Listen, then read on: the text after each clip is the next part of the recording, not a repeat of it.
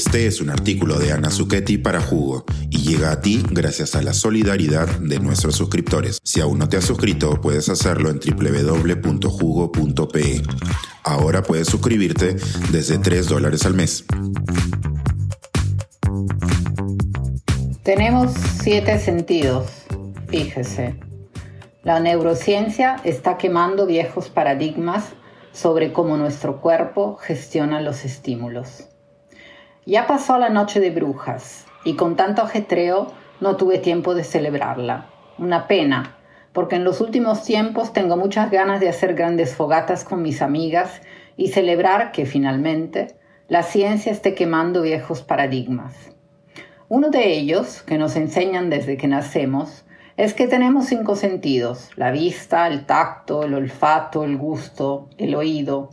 Sin embargo, este axioma tan antiguo y arraigado en nuestro saber común deja de lado que tenemos muchos más órganos, además de los ojos, la piel, la nariz, la lengua y los oídos, para conocer el mundo físico exterior e interior. Nuestro cuerpo es mucho más complejo ya que recibe y emite estímulos desde todos sus órganos o desde órganos que actúan en conjunto, como unas afinadas orquestas. Nazaret Castellano, doctora en neurociencia e investigadora del laboratorio Niracara Lab de la Universidad Complutense de Madrid, explica que recientes estudios neurocientíficos están permitiendo romper viejos paradigmas y nos están proporcionando un nuevo entendimiento sobre cómo nuestro cerebro y nuestros órganos procesan la información.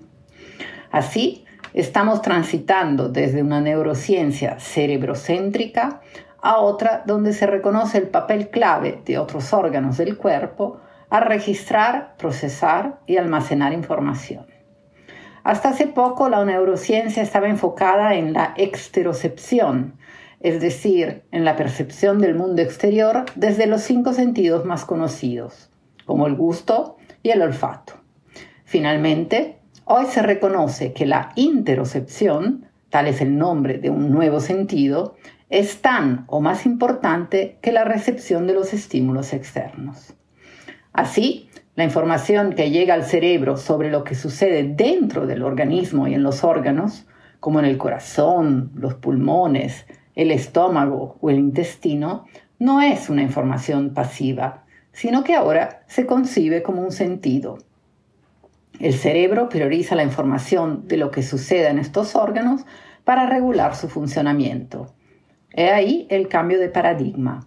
Un sentido es aquella información que el cerebro recibe y a la que debe responder según lo que esté sucediendo. El otro nuevo sentido es la propiocepción, que abarca la información que llega al cerebro sobre nuestra postura, gestos y sensaciones. Esta percepción del cuerpo es posible gracias a unos receptores llamados usos musculares, que informan al cerebro sobre la longitud y el estiramiento de los músculos. Estos receptores se manifiestan en sensaciones que describimos como mariposas en el estómago cuando estamos nerviosos, el famoso nudo en la garganta cuando estamos angustiados o la percepción interna de enfado cuando fruncimos el ceño.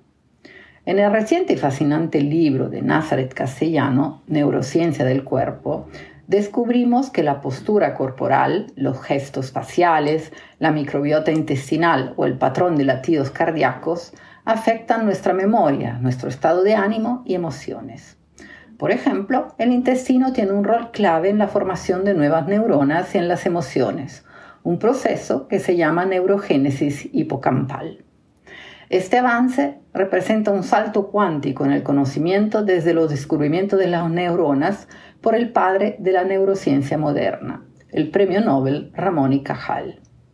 De esta manera, todo el organismo influye en la conducta humana, no solo el cerebro, como también ha reconocido Antonio Damasio, el neurocientífico portugués contemporáneo más renombrado y citado a nivel global. Tengo una corazonada, siento mariposa en el estómago, tengo un nudo en la garganta. Pronto estas expresiones coloquiales que describen nuestros estados de ánimo y sensaciones emocionales se convertirán en algo más que una forma poética de expresar experiencias emocionales.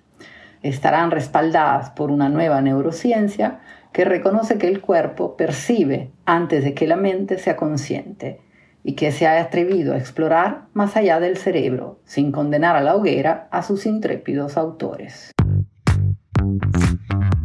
Suscríbete a Jugo y espía en vivo cómo se tramó este artículo.